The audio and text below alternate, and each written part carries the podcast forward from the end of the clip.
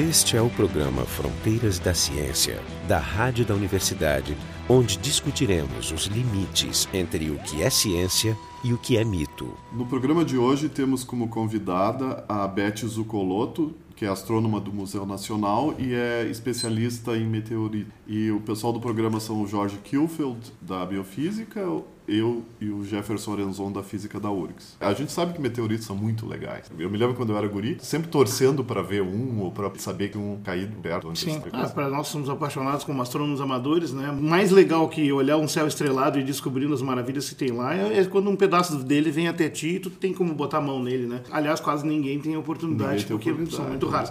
Para introduzir assim, tema meteoroide, meteoro, meteorito. Por que tantas palavras? Depende da localização dele. Um meteorito, ele foi um meteoro e foi um meteoroide. Mas nem todo meteoroide vira meteorito. Os meteoroides, eles estão no espaço fora da Terra. Então, eles estão ao redor do Sol, girando como um planeta. Um meteoroide, existe uma outra classificação, que é um asteroide menor. E até 10 metros seria um meteoroide. Um meteoro, quando ele entra na atmosfera da Terra, o atrito com o ar, as ondas de choque na frente, faz que fique incandescente e ele é visto como uma bola de fogo, é um meteoro. O bólide, né? E o meteorito é se porventura sobreviver a algum pedaço, algum fragmento desse meteoro e chegar na Terra. Então, o meteorito Ito bem, é uma pedra, ou um pedaço de ferro, que sobreviveu à queima na atmosfera. E uma coisa curiosa, existem chuvas de meteoros em várias datas. Como é que é essa história?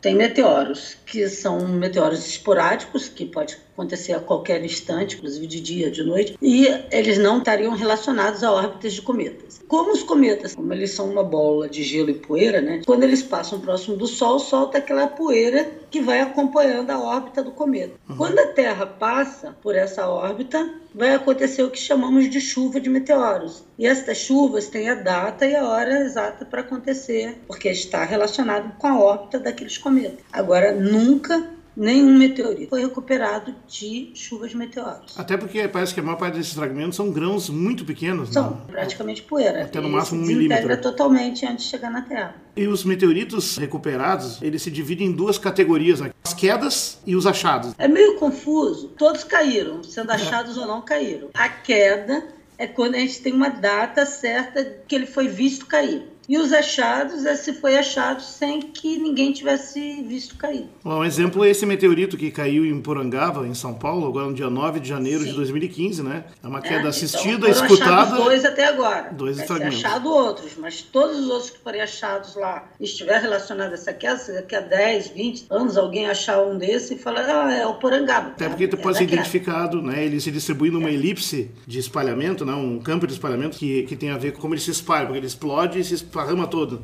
Difícil duas pedrinhas cair junto, né?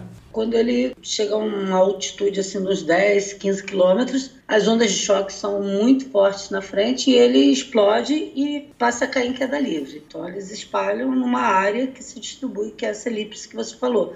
Essa elipse fica ao longo da direção de que o meteorito vinha. Os maiores vão cair na frente e os menores atrás. É até ter curioso, tem um caso um recente até de um bólide que entrou na atmosfera, atravessou quase na horizontal e saiu fora. Foi embora sem cair. Seria um meteoro. Né? Eles só tiram um fininho da Terra e vão embora. Eu tenho uma pergunta sobre os achados. Estou caminhando no, num campo, aí tem uma pedra estranha. Como é que eu sei se essa pedra ela é de origem extraterrestre, se ela é um meteorito ou não? Ou é impossível? Dependendo de quanto tempo ela esteja, às vezes é quase impossível. Agora, existem locais que é mais fácil de ser localizado. Na Antártida, nos desertos, onde não tem pedra.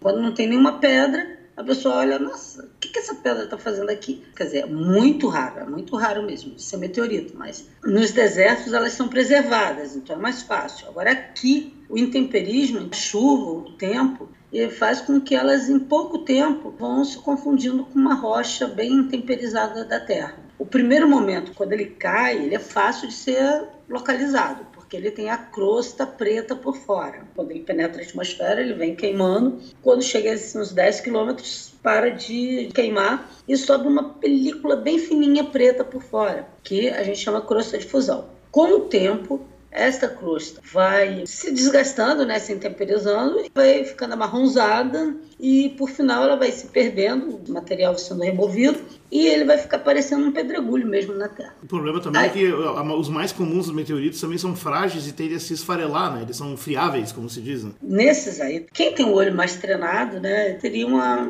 umas manchinhas de ferrugem, porque 98% mais ou menos dos meteoritos tem ferro em sua composição, ferro reduzido, não óxido de ferro. Então, quando a gente lixa, vai aparecer umas pintinhas de ferro. Ou os meteoritos de ferro que eles são ferro mesmo, assim como aço, esses são mais fáceis de se localizar no campo, porque eles se diferem muito de outras rochas. Que quando você vai pegar uma rocha que está lá, ela é pesada, que foi o caso de que aconteceu com o meteorito de Nova Petrópolis, aí perto de Porto Alegre. É um meteorito descoberto em 67, né? Que pesa aí. 67, 68. É, ela está aqui na, tá no foi museu. 67. Está no é. Museu Luiz Engler, tá aqui da Paleontologia e da Geologia da URGS. Essa composição de ferro é a composição original enquanto ele está no espaço ou o ferro sobrevive melhor à entrada na atmosfera? Não, não. Ela é a composição exata que está no espaço. Um meteorito, quando ele entra na atmosfera, aquela parte que se queima do lado de fora, ela é perdida.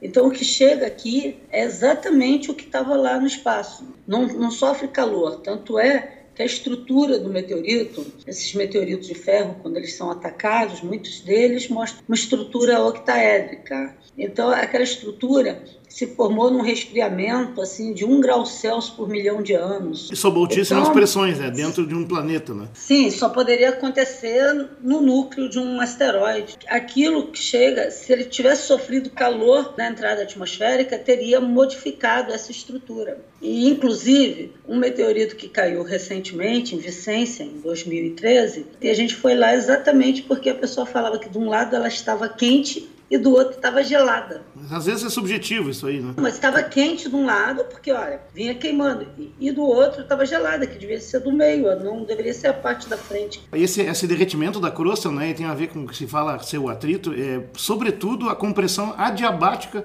da atmosfera na frente, porque é tão rápida a velocidade, Sim. a velocidade é entre 11 e 72 km por segundo. Pela compressão das ondas de choque, também gera o calor, né? Exatamente, então tu comprime tão rápido que não dá tempo do ar escapar pelo lado. Segundo segunda coisa é que ele estava no espaço em equilíbrio térmico. A temperatura, Sim. sei lá, 200 graus abaixo de zero. E a queda toda não chega a um minuto, é segundos, né? Sim, então, e a parte que vai queimando, ela vai se desprendendo. Ela funde e, e ela respinga, né? se desmancha. De arraste, ela é. é muito maior. Além do que, as rochas, os rochosos, são péssimos condutores de calor, então não tem como a pedra ser quente. Mas normalmente, os poucos casos que se tem em relato da temperatura, a tendência, a maioria, é ser frio mesmo, né? Não gelado, mas frio. É que são raros alguém pegar na mesma hora que cair. É, até eu faço uma pergunta sobre perigos, por exemplo. Qual é o tipo de composição típica dos meteoritos e se é uma boa ideia a gente chegar perto deles e tentar manipular logo que eles caiam? É possível, por exemplo, que eles sejam radioativos? Ou que tenham criptonita, não, algo assim? É, não tem perigo nenhum, graças a Deus. Apesar dele estar exposto aos raios cósmicos, ele não é mais radioativo que qualquer outra rocha terrestre. Uma rocha, basicamente, de olivino e piroxênios, e os metálicos é uma liga metálica de ferro e níquel. Ferro, ele praticamente reduzido, ele não se apresenta nas rochas terrestres. E a concentração As, de níquel também. É né?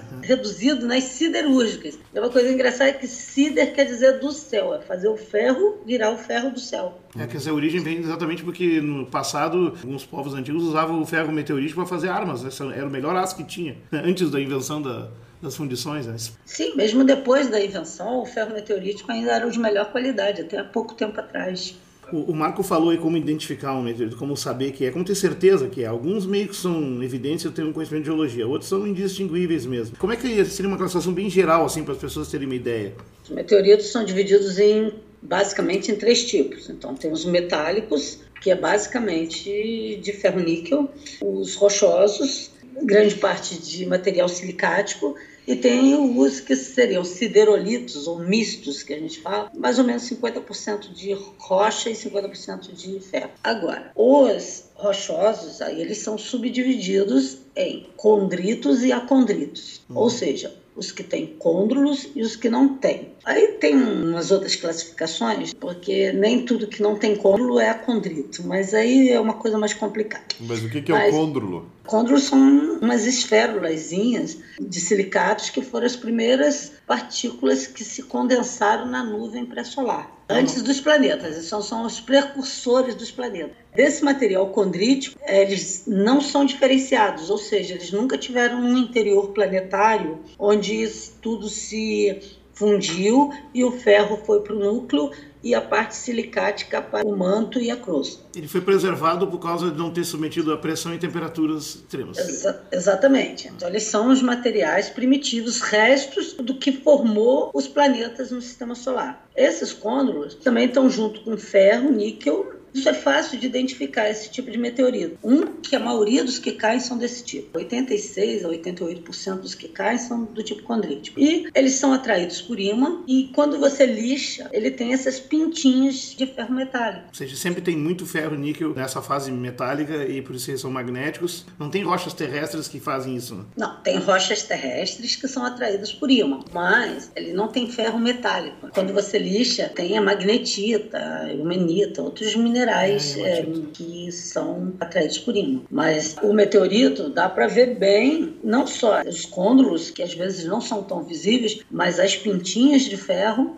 dá para ver logo. Beth, tu é curadora da coleção do Museu Nacional. E eu queria saber a quantidade de meteoritos que tem nessa coleção e também lendo a tua página, eu vi escrito lá que o brasileiro pouco coleta meteoritos. As nossas coleções, para o tamanho da nossa área como país, né, ela é relativamente modesta. Sim, nos últimos anos a gente tem aumentado bastante com a divulgação. A nossa coleção de meteoritos do Museu Nacional tem uns quase 400 meteoritos do mundo inteiro. Ela tem praticamente quase todos os meteoritos brasileiros.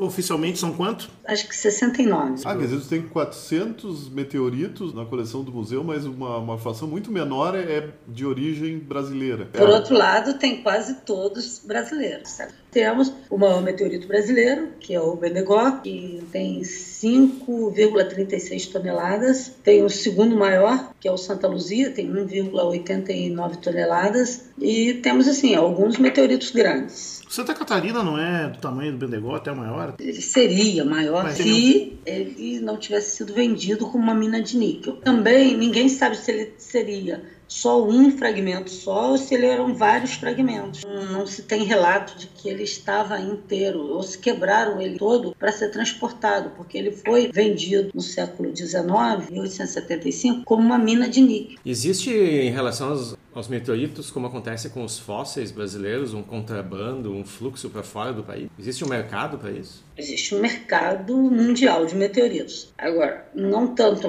é contrabando nem nada, porque é, não existe uma lei no Brasil que, que garanta a propriedade do meteorito, nem mesmo quem é o proprietário do meteorito. Em alguns países, como os Estados Unidos, o proprietário do meteorito é o proprietário da terra na qual ele foi achado. Se ele foi achado em terras do governo, então ele pertence ao Smithsonian. Mas se ele foi achado em terras particulares, o dono da terra é o dono do meteorito. É, tem alguns países que é do governo. Aí também é uma dificuldade, porque Como é até é que... mesmo nos Estados Unidos não se acha praticamente meteorito em terras do governo. Um mistério. Né? Até tem um caso de dois meteoritos marcianos que é o Los Angeles 1 e 2, a pessoa não sabe onde foi achado. Na Argentina, por exemplo, tem uma lei que não pode sair o Campo del Cielo e é um dos meteoritos mais vendidos no mundo inteiro. Exatamente. Inclusive é o mais barato. Esse brasileiro, se sabe quando caiu?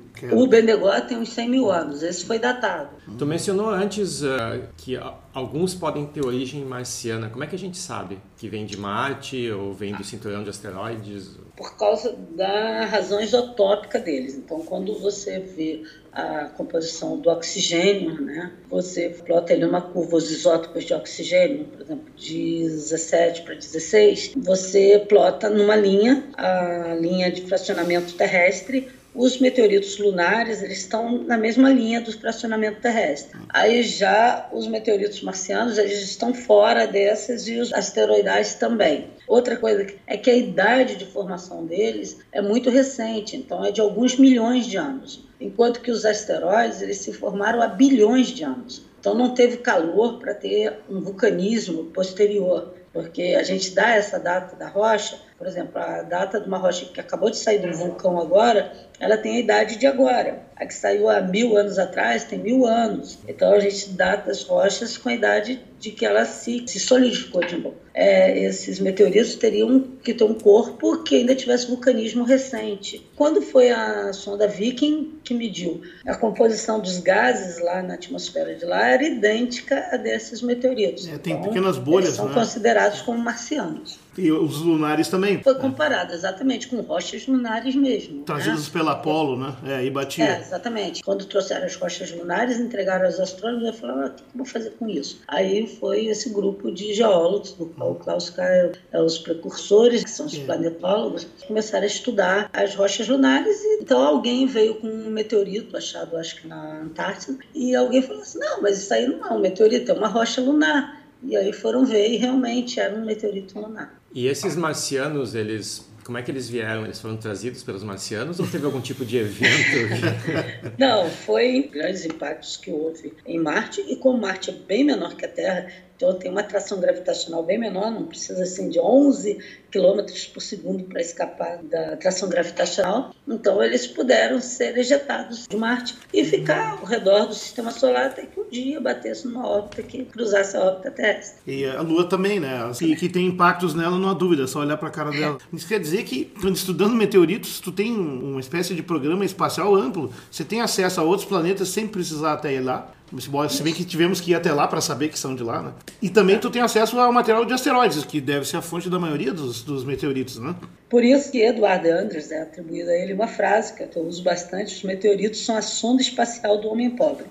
Ou seja, chega aqui de graça, você não precisou. Olha lá, você tem material de núcleo de asteroide, você tem material de superfície de asteroide, tem material do manto, tem material diferenciado, não diferenciado, teria Sim. material de Marte, material da Lua, possivelmente até de cometas. Mas é igual, tem que ir lá para ver, por exemplo, essas missões Sim, aos planetas é. foram importantes, e agora missões Sim. a asteroides, já temos 12 asteroides é, visitados ou cruzados, temos pouso, temos coleta de amostras japoneses trouxeram, né? Inclusive tem um grupo de meteoritos, que é os HED, três subtipos, se sabe exatamente de qual asteroide eles vieram. E além do que, por exemplo, quando tu olha um derito desse, que é ferro-níquel quase puro, esses cristais de tenita e camacita que, que se formam, que tu falou que esfriaram muito devagar sob altíssimas pressões e temperatura, eles são como tu poder olhar o núcleo da Terra que é uma Sim. coisa absolutamente impossível para nós. Né? Então nós estamos olhando o núcleo de um, de um planetoide que depois se arrebentou todo, assim como também os, as palazitas, né? que são misturas uhum. de ferro níquel com silicatos. É como olhar um trecho do manto, ao qual Sim. o nosso único acesso é quando pega lava recém-injetada, e olha lá. Sim, mas essa aí seria bem entre o manto e o núcleo também. Né? Não seria a parte de cima do manto. Também não tem acesso. E, quanto mais se avança no projeto espacial, mais os meteoritos ficam importantes. Interessante que a classificação vai se sofisticando também. Cada achado é meio único e você reclassifica tudo em função desse achado. Aliás, o Brasil tem um meteorito muito especial nessa história, não tem? O Angra dos Reis é, é um meteorito que até pouco tempo atrás ele era único. Né? Ele deu nome a um tipo de uma subclassificação dos acondritos, que são os angritos. Então, hoje em dia, tem mais angritos. Foi o primeiro angrito. O que, que ele tem de especial? Ele era uma rocha assim, praticamente constituída de um mineral só, quase façaíta, que é um piroxênio, e ele se formou muito rápido, 4,50 e poucos bilhões de anos. Alguns milhões de anos só da formação dos côndolos. Aliás, o Klaus Caio, que colabora contigo e que, aliás, vamos entrevistá-lo na sequência, ele menciona de que, na verdade, o sistema solar está datado em torno de 4,56 bilhões de anos e, e, os côndrulos, que formam a maioria dos condritos, que é a maioria dos meteoritos, teriam se formado todos nos primeiros 300 é, milhões, milhões, de anos. De anos Muito rápido. Ou seja, eles estão preservados desde o comecinho. Exatamente. Não houve outras sequências de formação de côndrulos. Deve ter sido num estágio da nuvem protosolar. É uma coisa bem legal, porque na verdade a gente está estudando nos meteoritos também a origem do sistema solar. Os primeiros momentos, é como olhar o Big Bang, mas segurando um pedaço dele na mão. Aliás, os côndolos têm esse mistério, né? Que não se sabe qual é a fonte de calor que produziu e estimulou eles. É um mistério, né? Se é uma onda uhum. de choque de supernovas e tal. Isso é um grande debate. Falando de supernovas, nessa nuvem original onde surgiu o Sol, surgiram outras estrelas, nosso grupo local, né? E também entraram restos de supernovas que não formaram o nosso sistema planetário. Também é fascinante que nos meteoritos tem testemunho deles que são os grãos interestelares, mais antigos que todo o material do sistema solar, com 6, 7 bilhões de anos. Pelo menos duas supernovas teriam explodido aqui próximo né, antes da formação do sistema solar. Uma teria colocado material e a outra teria dado partida para esse material se condensar. Hoje são tipo 3, né? Seriam duas supernovas, uma que não seria uma supernova, que teria ejetado todo esse material, porque os elementos químicos eles não se formaram do Big Bang. Então, o máximo que chegou é hidrogênio, hélio, o máximo lítio. Um lítio então, todos os elementos mais pesados foram formados nos interiores estelares. Então, para ser colocado esse material para fora, teria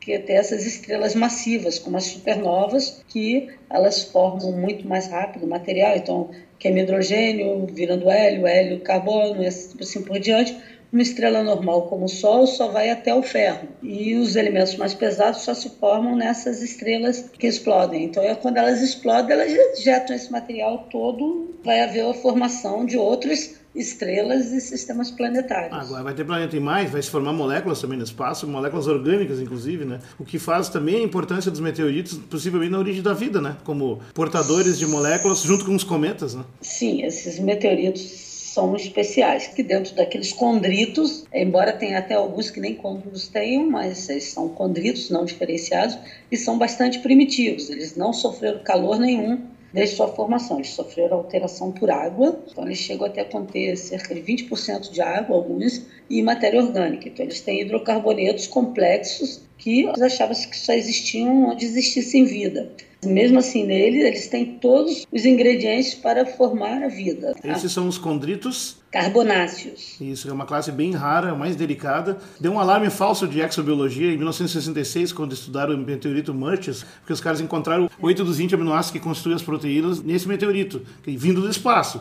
Logo, os aminoácidos fundamentais devem ter sido o primeiro gerados no espaço. Porque esses aminoácidos estão todos prontos, todos nos meteoritos, desses carbonáceos. Nenhum outro deles. Todos os outros são rochas duras como da Terra a vida na Terra surgiu muito rápido. E a Terra ela foi fundida e refundida a quantos mil graus? Se tivesse qualquer cadeia carbônica, teria se dissociado enquanto que elas vêm pronta para os cândores carbonáceos. Continuam caindo até hoje, caíram no passado muito mais, porque teve aquela época de grandes impactos, né? a época de intenso bombardeamento, né? depois diminuiu, 3,8 bilhões de anos para cá. É, nós limpamos, o sistema solar está mais limpinho. Limpamos, né? exatamente. Né? a Terra era tão quente que até a água evaporou e se perdeu, se dissociou e perdeu o hidrogênio para o espaço, e nós recebemos água de cometas de novo, mais de adiante. É, em que uma boa parte dos oceanos estava de origem cometária. Né? Isso dá para provar também com razões padrões isotópicos.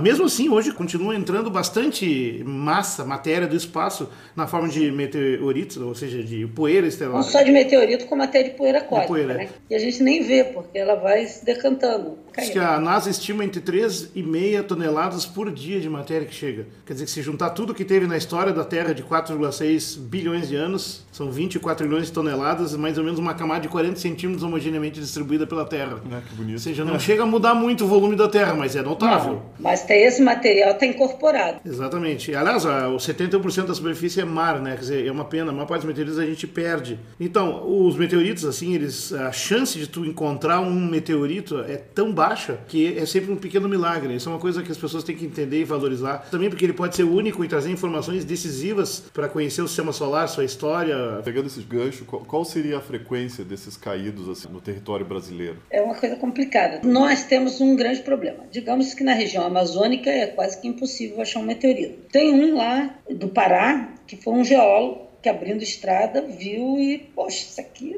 deve ser um meteorito, que é o Ipitinga, né?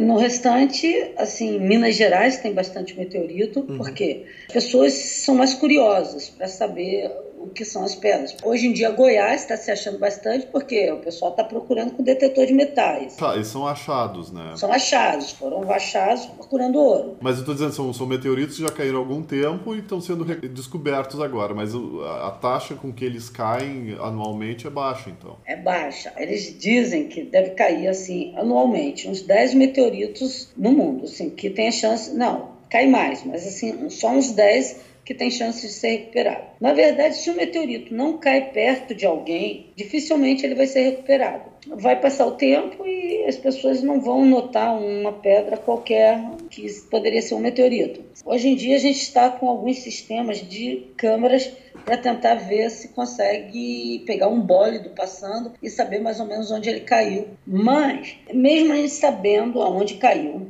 O Jorge teve a, a experiência agora, foi lá em Porangaba. A gente sabia onde caíram dois, que caíram próximos da pessoa que recuperou. Mas não achamos nada.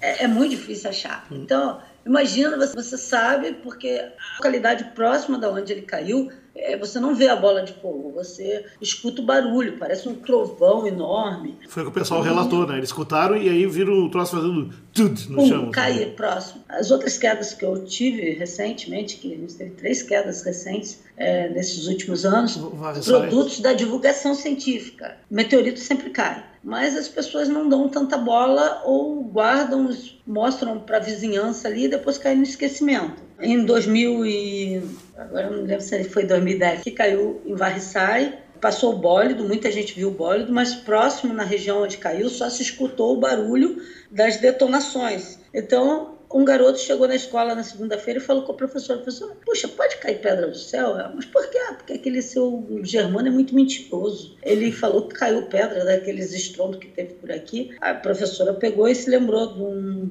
papel que a gente havia distribuído nos panfletos na Olimpíada de Astronomia e entrou em contato conosco. Então, foi um dos meteoritos. O outro foi o Vicência, em 2013. Também saiu na mídia assim, porque exatamente caiu do lado dele, a menos de um metro dele. Ele pegou e foi xingar as pessoas do outro lado da rua que tinham jogado uma pedra nele.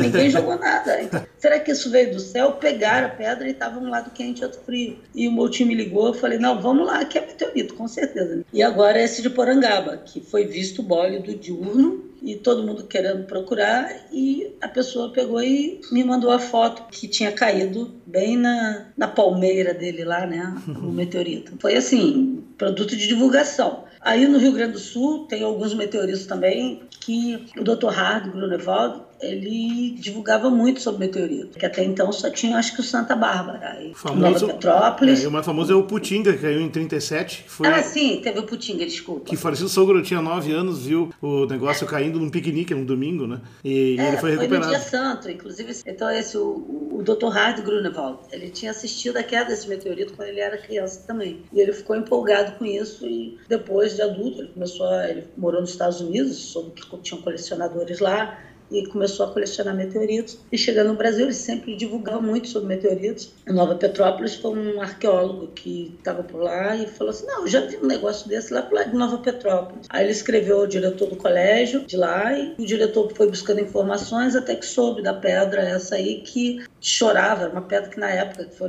coletada, né? Todo mundo achou que era uma pedra estranha e que ela exudava umas gotinhas verdes que era, era ele sendo destruído. Diz que não existe a laurencita, mas enferruja o meteorito todo, né? Na verdade, a umidade condensa e dissolve ele. É, isso que é, mas é que há uma reação que faz virar de cloreto férrico para ferroso e isso aí causa uma destruição rápida mesmo, porque ele está contaminado por cloro. Depois ele soube desse de Soledade, que estava sendo fundido lá em Antagorda, um meteorito que tinha sido achado lá nos campos de Soledade. Por isso eu digo que o Árvorezinha é o Soledade. O doutor Ari Rosenberg, mas foi um outro professor, e tem um outro meteorito aí, que é o Lavras do Sul. Depois foi, caiu um meteorito lá, na fronteira, lá para o lado do Chuí. Não localizaram na época o meteorito, depois foi achado alguns fragmentos, alguns mais massas grandes, né, do meteorito Santa Vitória do Palmar. Pelo menos três a quatro meteoritos foram achados lá. Mas não consegue se relacionar a essa queda porque eles estão muito intemperizados. Foi assim, foram muitos meteoritos em pouco tempo também no Rio Grande do Sul, né?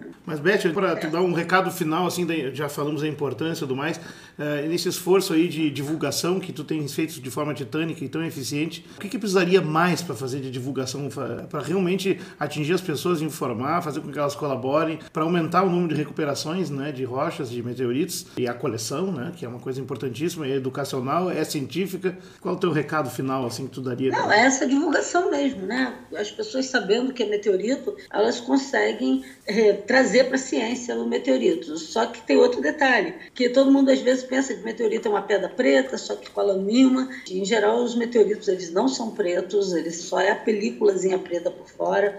Uma coisa que funciona é exposições temporárias, é, interativas. Então, eu sempre que eu posso, eu levo o meteorito para as pessoas tocarem, para ver porque tem que ver na mão assim para sentir como é um meteorito e no que ela difere de uma outra rocha terrestre. Aliás, só acaba de inaugurar uma exposição nova permanente ali no Museu Nacional, né? Uma ala de meteoritos, né? Bem legal. Foi, Sim, a gente divulgou e a gente também tenta botar assim as pessoas interagir com o meteorito. Inclusive tem um meteorito lá que pode sentar para tirar foto, pode interagir bastante com ele. Então isso também por quê? Porque as pessoas vão postar as fotos e vai divulgar. Então sempre que alguma menção a meteoritos surge mais gente mandando foto de pedras que podem ser meteoritos e eventualmente uma dessas é, né? Ah, mas os que não são se chamam meteorongs em inglês? São os... Meteorongs, aí é, a gente é achou uma palavra aqui no Brasil, foi até lá em Porangaba mesmo, neto do seu Joaquim, que sugeriu mentioritos. a gente teve aqui como convidada hoje a Beth Zucoloto, que é astrônoma do Museu Nacional, ela é curadora da coleção de meteoritos do Museu Nacional, e o pessoal do programa Jorge Kielfeld, da, da Biofísica, eu, Marco de Arte e o Jefferson da Física da URGS. O programa Fronteiras da Ciência é um projeto do Instituto de Física da URGS. Direção técnica de Francisco Guazelli.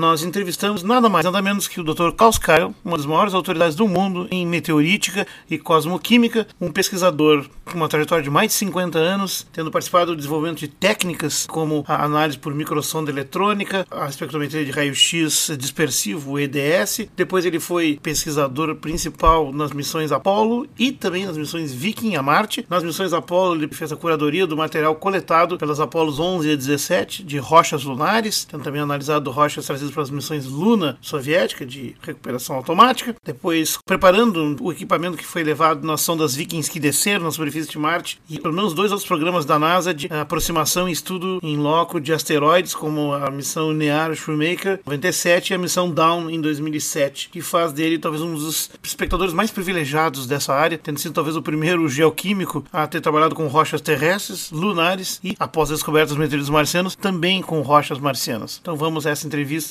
We have the privilege to talk here with Dr. Klaus Keil. He is a very important researcher in the area of meteoritics and solar system geochemistry, or as he likes to say, cosmochemistry, maybe to synthesize Correct. all those different converging interests. With a more than 50 years uh, career, have uh, witnessed some of the most important events in the collecting of information that really changed our understanding of solar system as we know now. I'd like to, to start, Dr. Kyle, right in the beginning, the 60s you have adapted electron microprobe analysis, and yes. later you co-authored the, the development of this EDS technique that's so important. It's uh, energy dispersive X-ray spectrometry. So, which is the importance of this technique? It, it changes everything. Is it true? Yeah, because previous to electron microprobe analysis, we had to use optical microscopy to identify minerals and maybe heavy liquids to analyze olivines and pyroxenes to determine their makeup. But with the electron microprobe, of course, it was possible possible to analyze literally hundreds of minerals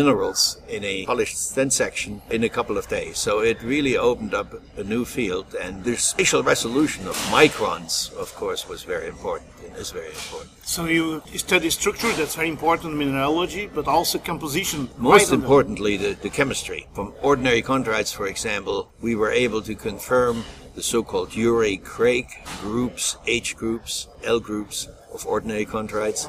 We found a new group called the LL, and every time we put a section in the mic- in the electron microprobe in 1961, it was a surprise. You know, we learned something new, and we had the very first uh, electron microprobe in a geosciences department at the University of California at La Jolla. Ah, this was the first setup. The first one wow. in commercially sold in the United States and uh, the professor was Gustav Arrhenius, very famous name. Arrhenius from the family. Arrhenius? He's the grandson of oh Svante Arrhenius, and I worked with him in La Jolla for two years. Arrhenius so. is important. I think his yeah. grandpa proposed the CO2 effect on Well, atmosphere. this, this Svante Arrhenius was Yes, a very uh, famous man, famous. Nobel Prize winner. This is interesting. Actually, not only for meteorites, but for geology, they Oh yeah, everything. and, and metallurgy and any field where you needed to know the chemistry of micron-sized uh, grains.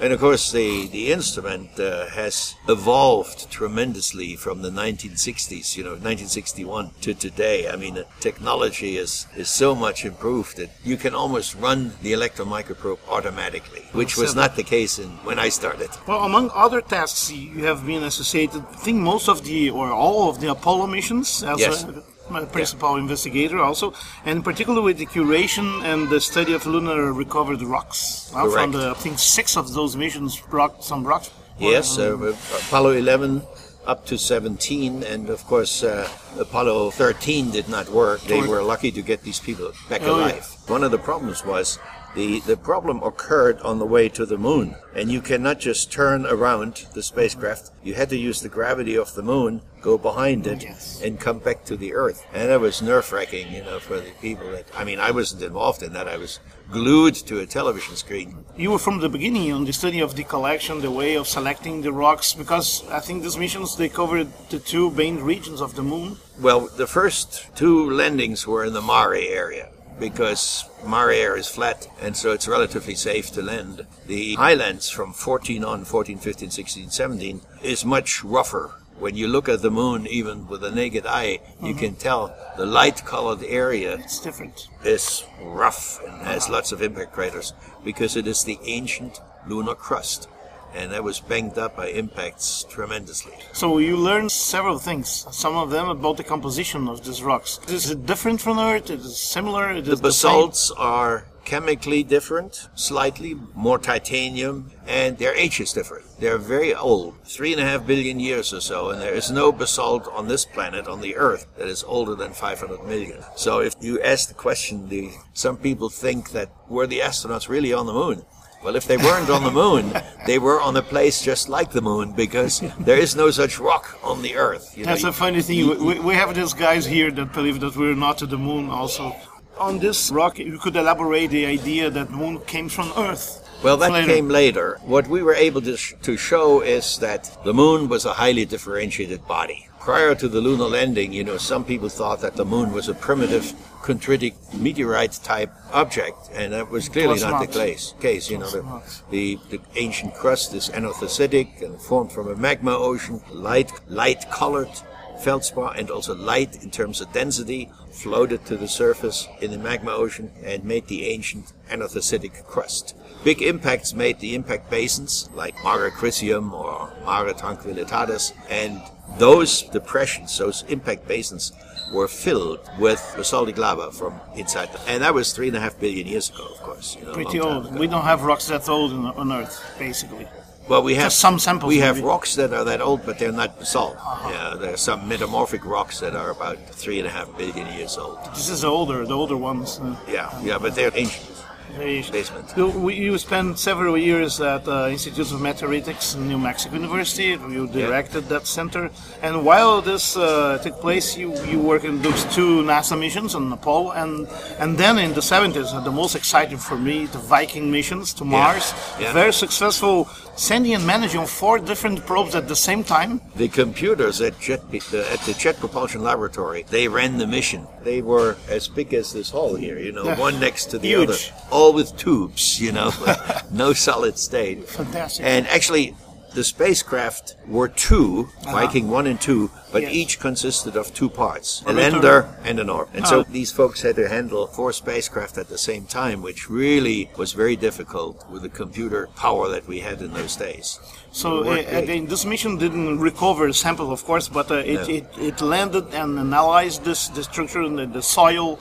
And you've been involved as a principal investigator on the preparation of this mission. This arm that collected Yeah. samples and The X-ray fluorescence Yes, this was the equipment you Yeah. contributed to. Yeah, we were five people that were responsible for what they called inorganic chemical analysis team. The instrument was an X-ray fluorescence spectrometer, but our marching order was that the X-ray fluorescence spectrometer had to weigh less than two and a half pounds, had to use less than 50 watts of power, less than a light bulb. Almost a miracle. And, yeah, and it had to survive the launch, one year flight, landing on the Radiation on the in the way. Everything, yeah. And the technology was totally different. Uh, we didn't have X-ray tubes. We had uh, radioactive sources that produced Uh-huh. the X-rays. The radiation was impacting on the samples and produced X-rays, which we Uh-huh, measured. And we measured them, of course, with gas-filled detectors, which was very difficult. And so the technology. And you managed to, to put those on Mars and they work. So and they work. And in fact, if you look at the data that we got, you know, that long ago, and compare it to the data that the rovers sent back today, with much better technology, they're basically the same. So we did pretty good in, in those days. That's true. So how do you feel having been the first and maybe the only till now geologists that uh, work in, on Earth, and Moon, and Mars? Well, there may be others, I don't know, but It's a privileged position. Well, another uh, interesting area in this because you were working all these years on meteoritics, you've been from the Meteoritic Society. Deserts changed everything in this story. Uh, from cold to hot deserts, they contributed with a novelty né, back from the 70s. At that time, we have only something around 2,000 uh, specimens uh, on stock. Uh, the classification was very limited because the samples are random. So, and then not only the tools that some of them you contribute also, but also the access to raw material. So, can you tell me something? How well, to me, the the collection, uh, the ANSMET program, well, it- American uh, Antarctic Meteorites program. search. Yeah, Search. it started with the Japanese, and then the U.S. joined the Japanese, and then we had developed our own program. And I like to compare it to the Apollo program. The Antarctic meteorite search, providing us with so many new meteorites, was in many ways like Going the- there. going to the moon and uh, bringing samples back from the moon. It's Actually, the- going to the rest of the solar system. yeah, it's the Apollo program of, of cosmochemistry, and uh, that's why it's so important to continue to collect meteorites because the more you collect, the more likely it is that you find rare types, which we have, and uh, uh, meteorites from the moon and from Mars, and as I said in my talk yesterday, hopefully one of those days, a meteorite from Mercury. Maybe yes, and lots of them, most of them, basically from the asteroids. Well, it's It is clear that they come from asteroids. There's only one uh, group of meteorites that we know for sure comes from an asteroid that is still up there, and that we know. And that's uh, the HED meteorites that come from Vesta. So And the reason for that is we have reflectance spectra of Vesta, and now with Dawn going around it, we know what it's like. And we have the meteorites in the collections, and we can study them and get reflectance spectra, and they're identical. So How many meteorites we have now? Different specimens nowadays. we have asteroidal over 60,000. we increased the collection by 30 times. Oh yeah, Yeah, yeah, from, from maybe 2000 or so. And of course, finding meteorites in, in hot deserts has also been important. Oh, you mentioned the probe. NASA recently have been involved in sending missions to asteroidal objects, and you've Yes. been involved from the beginning. I believe near Shoemaker was one of the first Yes, that you were yeah. involved in, a, I think, very curious way. So, That uh, mission did go to the asteroid Eros, and in fact landed on it. It Yes, was an did too. orbital mission around, and the engineers found out that towards the end of the mission they had enough fuel left, so they landed on it, which was unplanned. And Unplanned. That, that is an unbelievable success because it's not easy to land on an asteroid. They're so small. The escape velocity is so low, so you have to touch down very carefully, or else the thing just bounces on it. Till, till now, we have, uh, by my accounts, uh, seen something like 12 asteroids have been studied nearby from Japanese, American, European, and also a Chinese uh, probe also. So after Shoemaker, uh, there is a space, Deep Space One, Stardust, Rosetta from the European uh, community. they, that was a comet directed towards Yes. this this comet with this long Russian Yes, name. yes, yes, I call him Cherry. Asteroids were observed by spacecraft that were actually going somewhere else, but were coming by an asteroid and took images. Okay, know. what asteroids still tell us about the history of the solar system? Are they that important? Like They're very important. They're the number one source of solid data on what happened when our solar system formed. And the reason for that is that some of these uh, meteorites are uh, unadulterated. They're like they're today very much like they were when the solar system formed. So we can date the CAIs, calcium aluminum rich inclusions, and controls and so forth, and actually date the time that solid materials formed from the solar nebula. And we get that very precise age of 4.56 billion years. That's the oldest material. And the surprising thing is that while the solar system is so old, the solar nebula from which all this material condensed and which eventually accreted to form the planets, etc., etc., that only took 3 million years. This is consensus now area. Oh yeah, there's no question about it. Uh, the, you know, the, we don't have anything younger that Uh-huh. is pristine. I mean, we have younger meteorites, Not preserves. But the, the younger meteorites were the ages were reset by impact, for example. So you know. But that's not the day when they were born. Uh, would you consider maybe the main question, open question in the meteoritics or the cos- cosmochemistry area today? There are many open questions. One of them is what was the heat source that melted the little dust balls that eventually became molten drops and chondrules? And uh, there is still a lot of research going That's on. not known. Well, there are ideas, lots of theories, and the most likely one is heating through a shockwave. You know, that's an that's an open area. Another one that I very much would push for is the return of samples from asteroids. The, the Japanese with Hayabusa, they brought tiny little fragments back. They had real trouble, and we have a mission called Osiris Rex that is going to be launched this year, going to an asteroid and will bring samples back and hopefully more. And that's important because that tells us, for example, all the asteroids that have been studied remotely by reflectance spectra, we need ground truth to say, for, for Vesta we have it. We have the meteorites, we have the spectra from the asteroid. But for the many others we don't. And that would be a great help. You've been to Brazil to several talks. It's not your first time here. You're a No. Bra- Brazilian frequent uh, flyer. Yeah. how do you feel we're involved in this area and how are your expectancies or suggestions, especially for young researchers? Hey, I'm very impressed by the young people here in Brazil. I mean, yesterday we had about, what, 135 people at my talk, most of them students. And there seems to be a hunger amongst the young people in Brazil for scientific data, for experiences, and I think this is a very beautiful sign. And so, in my opinion, Brazil has a bright future in terms of educating young people. And the reason I'm coming here is that I hope to be able to help and get people excited about these things, and that, that, that's absolutely wonderful. So I'm very impressed. And also, of course, colleagues like you and Ari, the Becci, and others are really working hard to popularize, stimulate the science, and hopefully many of the young people become members of the Meteoritical Society. They read the journal and That's get great.